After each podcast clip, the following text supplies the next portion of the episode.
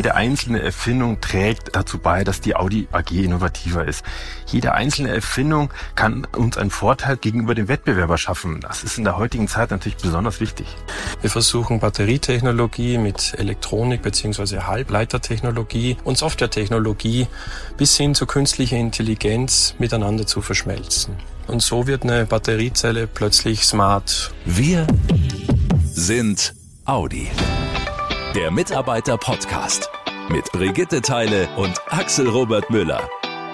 Hallo ihr Lieben. Willkommen zu einer neuen Ausgabe im Mitarbeiter-Podcast, bei der ich kurz überlegt habe, ob ich mir was Feines anziehen soll. Ja, denn wir haben heute zwei sehr clevere Gesprächspartner in dieser Folge. Wobei, oh, ich muss dir kurz die Illusion rauben. Hm, wieso? Ein vernünftiges Hemd und eine Stoffhose machen dich jetzt nicht gerade gescheiter. Aber das ist ein anderes Thema. Ja, ich äh, lasse es einfach mal so stehen. Es geht heute um Patente, also Erfindungen und Entwicklungen, die im Audi-Team entstanden sind und die die vier Ringe dann als einzigartig anmelden konnten. Wie geht sowas? Entstehen solche Erfindungen meist durch Zufall oder arbeitet da eine Person oder ein ganzes Team gezielt darauf hin? Und ist es eigentlich kompliziert oder sogar recht einfach, so ein Patent anzumelden? Das klären wir heute in dieser Folge und hoffen, euch damit auch ein bisschen zu motivieren, wenn ihr in eurer Abteilung, in eurem Team auf eine clevere Problemlösung kommt, die es so noch nicht gibt, dass ihr dann ruhig mal an der Tür der Patentabteilung bei Audi anklopft. Hinter dieser Tür sitzt unter anderem Marc Alexander Neuhausen. Er wird uns gleich erzählen, wer da so alles anklopft und wie das dann läuft. Und wir sprechen mit einem Audianer, der schon angeklopft hat und das gleich mehrfach, denn er hat mehrere Patente angemeldet. Michael Hinterberger. Grüße Sie beide. Hallo. Hallo. Bevor wir zu Ihrer wirklich tollen Erfindung kommen, Herr Hinterberger, fangen wir zum besseren Verständnis vielleicht erst einmal ganz allgemein an, Herr Neuhausen. Wie viele schlaue Ideen, Erfindungen und Entwicklungen wandern denn so in einem Jahr bei Ihnen und Ihrem Team über den Audi-Schreibtisch? Ja, so, so in Spitzenzeiten hatten wir über 2500 Erfindungsmeldungen pro Jahr. Also das sind so circa 10 pro Arbeitstag. Seit der Corona-Pandemie ist es leider stark zurückgegangen und wir hoffen jetzt, dass sich das wieder bald normalisiert. Hm. Aus welchen Bereichen kommen denn diese Patentideen? Ist das überwiegend aus der Technik- und Forschungsabteilung oder kommt auch schon mal jemand aus dem Bereich Produktion oder Vertrieb und sagt, du, ich habe mir was überlegt, da würden wir alle viel Zeit und Geld sparen? Nachdem ich äh, primär die Hochvoltbatterien und die Ladetechnik betreue, kommen meine Erfindungen meistens aus der technischen Entwicklung, aber auch aus der Produktion. Ähm, Nichtsdestotrotz äh, haben wir auch viele fleißige Erfinder aus dem Vertrieb oder Design zum Beispiel.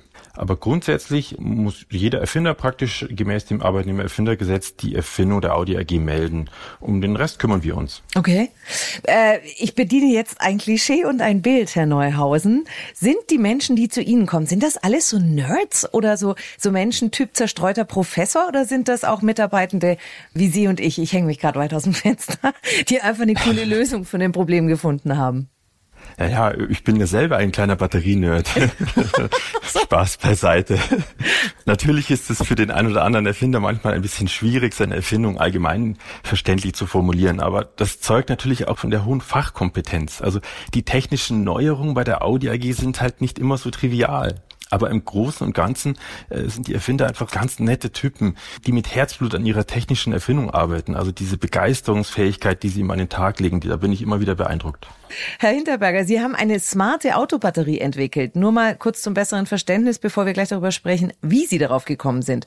Was macht Ihre Batterie denn so smart? Und erklären Sie es mir wie einer Dreijährigen, damit ich es auch verstehe. Normalerweise mh, hat so eine Batteriezelle einfach nur einen Plus- und Minusanschluss, so wie Sie das eben vielleicht auch von zu Hause kennen oder so.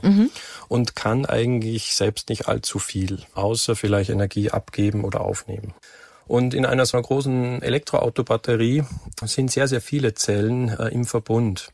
Und das Besondere an den Patenten von uns ist, dass wir eine Fusion aus verschiedenen Technologien machen. Ich versuche das mal kurz aufzulisten. Wir versuchen Batterietechnologie mit Elektronik bzw. Halbleitertechnologie und Softwaretechnologie bis hin zu künstlicher Intelligenz miteinander zu verschmelzen. Und so wird eine Batteriezelle plötzlich smart. Und wir integrieren im besten Fall alles in oder außerhalb dieser Batteriezelle. Und quasi auf ultrakleinem Raum, dank dieser Halbleitertechnologien. Wir haben uns auch einen Namen überlegt und wir nennen das Ding Smart Cell. Man kann all diese Batterien natürlich auch äh, kommunizieren lassen und sie reden auch miteinander und auch umgekehrt. Das heißt, die Batterie spricht auch mit uns, falls sie etwas Neues zu berichten hat.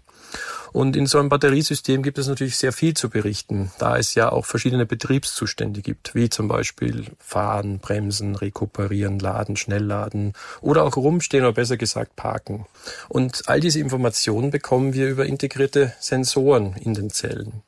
Dann kann uns zum Beispiel eine intelligente Software sagen, hey, da droht eine Batteriezelle kaputt zu gehen oder sie tanzt aus der Reihe, symbolisch gesprochen. Ah. Und wir können im Idealfall frühzeitig darauf reagieren, indem wir zum Beispiel sehr frühzeitig schon eine Meldung absetzen oder nur diese Batteriezellen deaktivieren, die betroffen sind, aber die anderen dabei nicht abschalten. Das hat unter anderem den großen Vorteil, man ist quasi fehlertolerant und äh, im besten Fall kann man einfach weiterfahren ja, das ist aus meiner Sicht auch sehr, sehr wichtig äh, für so zukünftige Themen wie autonomes Fahren zum Beispiel. Aber natürlich darüber hinaus gibt es noch eine Vielzahl an Möglichkeiten. Das würde hier den Rahmen natürlich sprengen. Mhm. Also ich habe verstanden, die Batterie ist intelligent gemacht worden. Das hilft den äh, Profis in der Werkstatt, wenn die so eine Zelle austauschen wollen, dass sie gleich wissen, welche das ist und eben auch mir als Fahrer, dass ich weniger fehleranfällig bin und es geht ums autonome Fahren. Wow, das gab es so vorher noch nicht, weshalb Sie sich das jetzt auch patentieren haben lassen können, ne? Ja, richtig. Wir haben natürlich im Rahmen dieser ganzen Entwicklungen äh, sehr, sehr viele Überlegungen angestellt und sehr, sehr viele Detaillierungen eben gemacht und eben aktuell so äh, über 100 Patentfamilien in diesem Kontext angemeldet. Ja, und ja, ganz grob gesagt, ja, das war so.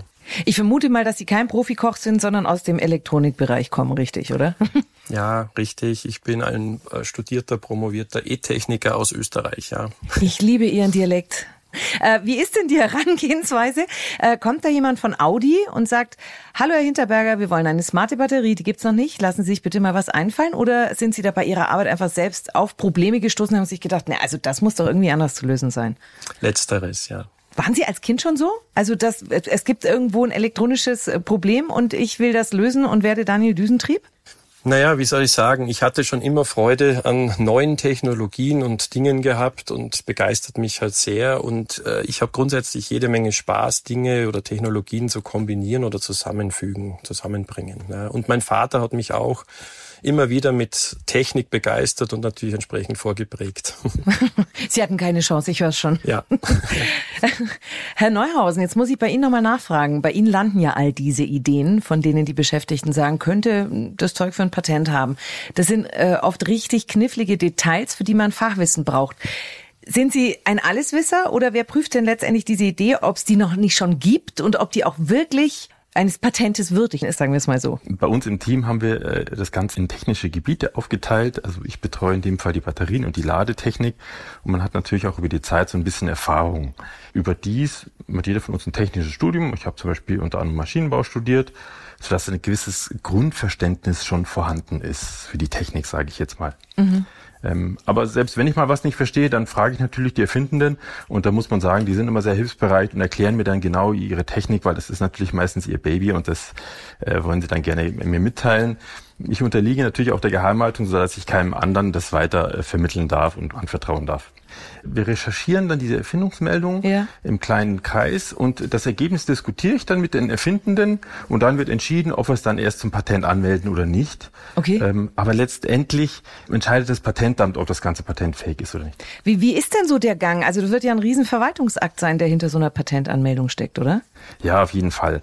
Aber da lassen wir die Erfinder außen vor, weil Sie müssen sich vorstellen, äh, das Einreichen von Patentanmeldungen oder das, das Führen von Erteilungsverfahren vor den Ämtern sogar teilweise weltweit, auch in China, USA, ist sehr kompliziert.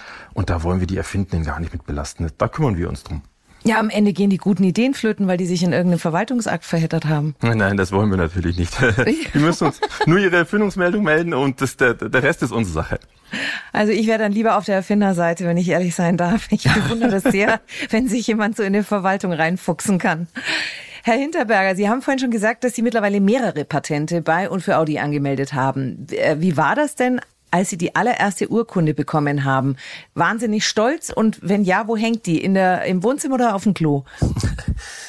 Ja, ähm, um genau zu sein, also ich hatte schon mehr als 128 Patentfamilien angemeldet, äh, also in Deutschland beziehungsweise weltweit. Mhm. Und ja, ich, ich hatte mich damals vor zehn Jahren, äh, da habe ich die erste Patenturkunde tatsächlich dann bekommen und habe mich wahnsinnig darüber gefreut. Es war ein tolles Gefühl, so ein richtiger Wow-Moment und ich habe tatsächlich, so wie Sie auch gesagt haben, eines der ersten Patente eingerahmt und in meinem Büro an die Wand genagelt. Ja. Ach schön. Mhm. Ja, kann ich verstehen. Und hängt auch bis heute noch. Ja. Leider habe ich nur aktuell das Problem, dass die restlichen Urkunden keinen Platz haben. Aber ich habe alle in einen schönen Ordner abgelegt, wo all diese Kunstwerke natürlich aufbewahrt werden. Und äh, ich möchte dann, wenn meine beiden Kinder mal etwas größer sind und das auch verstehen, möchte ich denen dann zeigen, was der Papa bei Audi so erfunden und patentiert hat. Ja. Ja, sehr cool. Und wenn die Kinder ausgezogen sind, können Sie die Kinderzimmer damit zupflastern. Richtig, ja.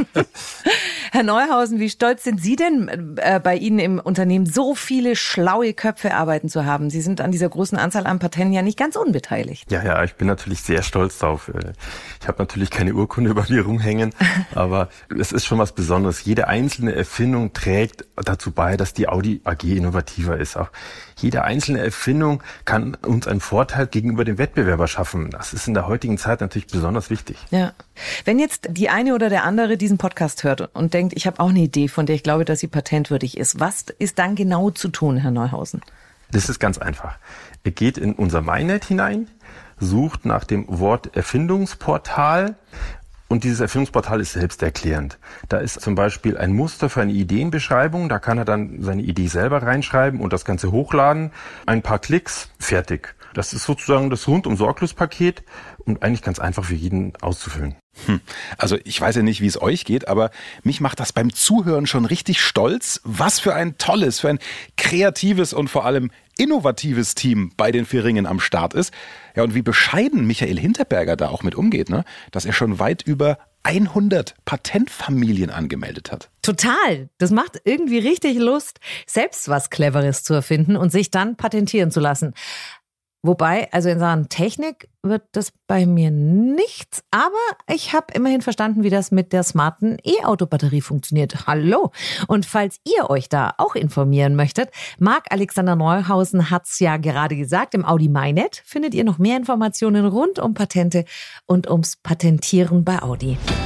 Clever und smart geht's auch in unserer nächsten Ausgabe weiter. Zum Monatswechsel melden wir uns wieder. Euch bis dahin eine gute Zeit. Und wie immer, passt gut auf euch auf Macht's gut, ihr Lieben. Schnell informiert. An jedem Ort. Zu jeder Zeit. Nehmt uns mit. Egal wann, egal wie, egal wohin. Der Mitarbeiter-Podcast.